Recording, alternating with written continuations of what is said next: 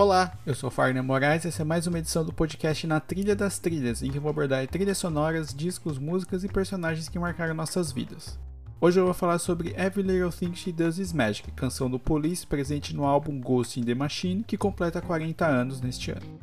O Police teve menos de uma década de carreira, mas conseguiu colocar o nome na história como uma das bandas mais importantes do que ficou conhecido como New Wave.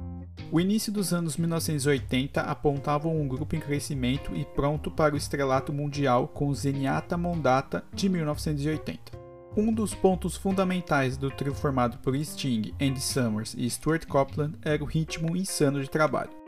Em quatro anos, de 1978 a 1981, foram quatro discos lançados. Uma loucura que os levaria ao sucesso ao mesmo tempo que correu por completa a relação pessoal e profissional entre eles. Até hoje, qualquer reunião ou citação da banda entre eles é recheada de indiretas, ou de diretas mesmo.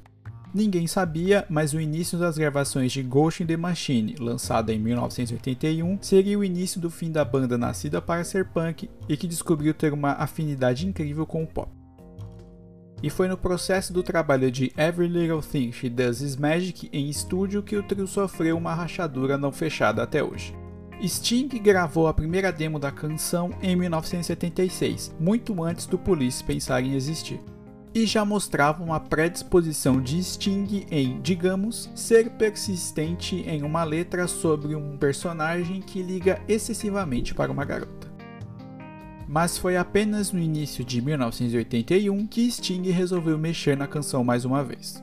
Com a ajuda do tecladista Jean Roussel, ele fez a primeira versão da canção em um estúdio no Canadá. Ao mostrá-la ao pessoal da gravadora A&M, concordaram que ali havia um potencial hit, o que seria ótimo se os outros dois membros da banda soubessem o que estava acontecendo. Geralmente, em uma banda, o vocalista e compositor é sempre cortejado e tentado a ter uma carreira solo. Sting, com o ego nas alturas, realmente começou a fazer do Police um veículo para suas ideias. E de novo, teria sido ótimo ter avisado aos outros dois, principalmente o baterista Stuart Copeland.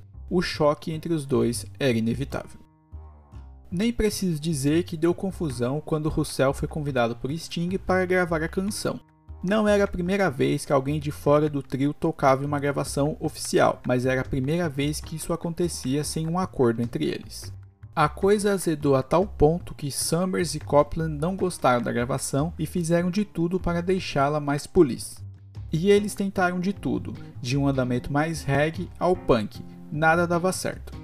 Até que, fulos da vida, eles chegaram no estúdio no dia seguinte destilando palavrões e simplesmente acompanharam as orientações de Sting na gravação. Tudo em um take só, sem repetições ou ensaios para deixar claro o descontentamento. Lançada como single em 2 de novembro de 1981, Every Little Thing She Does Is Magic foi o segundo single de Ghost in the Machine no Reino Unido e na Irlanda, enquanto foi o primeiro single do trabalho no resto do mundo. Na terra natal do trio, a canção chegou na primeira colocação da parada. Já nos Estados Unidos, chegou ao terceiro posto, igualando o feito de King of Pain. Ambas só seriam superadas por Every Breath You Take, líder da parada americana em 1983. O disco Ghost in the Machine chegou na primeira posição na parada do Reino Unido e na segunda nos Estados Unidos e seria um dos discos mais vendidos no país em 1982, ao terminar na décima colocação do ranking dos 200 mais da Billboard. Era o Police, apesar das brigas, chegando no topo do mundo. Pois do 40 aniversário de Every Little Thing She Does Is Magic, os fãs tiveram uma surpresa. Recentemente, no trabalho do projeto Police Deranged for Orchestra, em que Copland rearranja as músicas da banda para instrumentos de corda, o baterista descobriu que a parte da bateria usada na música não foi a que ele gravou. Ele revelou em entrevista ao Ultimate Classic Rock que descobriu isso quando resolveu desmembrar a música para incluí-la no repertório, e ele não tem a menor ideia de quem pode ter gravado ou de onde veio isso, até que alguém se manifeste. Alô Sting! Está lançado o mistério. Esse foi o Na Trilha das Trilhas, podcast sobre trilhas sonoras, álbuns, personagens e músicas históricas do cinema, da TV brasileira e mundial. Siga o podcast no seu agregador favorito e avalie, porque sua opinião é muito importante para nós. Eu sou Fagner Moraes e estou no Twitter e no Instagram como arroba Fagner Moraes e aceito sugestões de temas para as próximas edições. E se você gostou do meu trabalho, minha chave Pix está na descrição da edição e você pode doar qualquer valor. Até a próxima!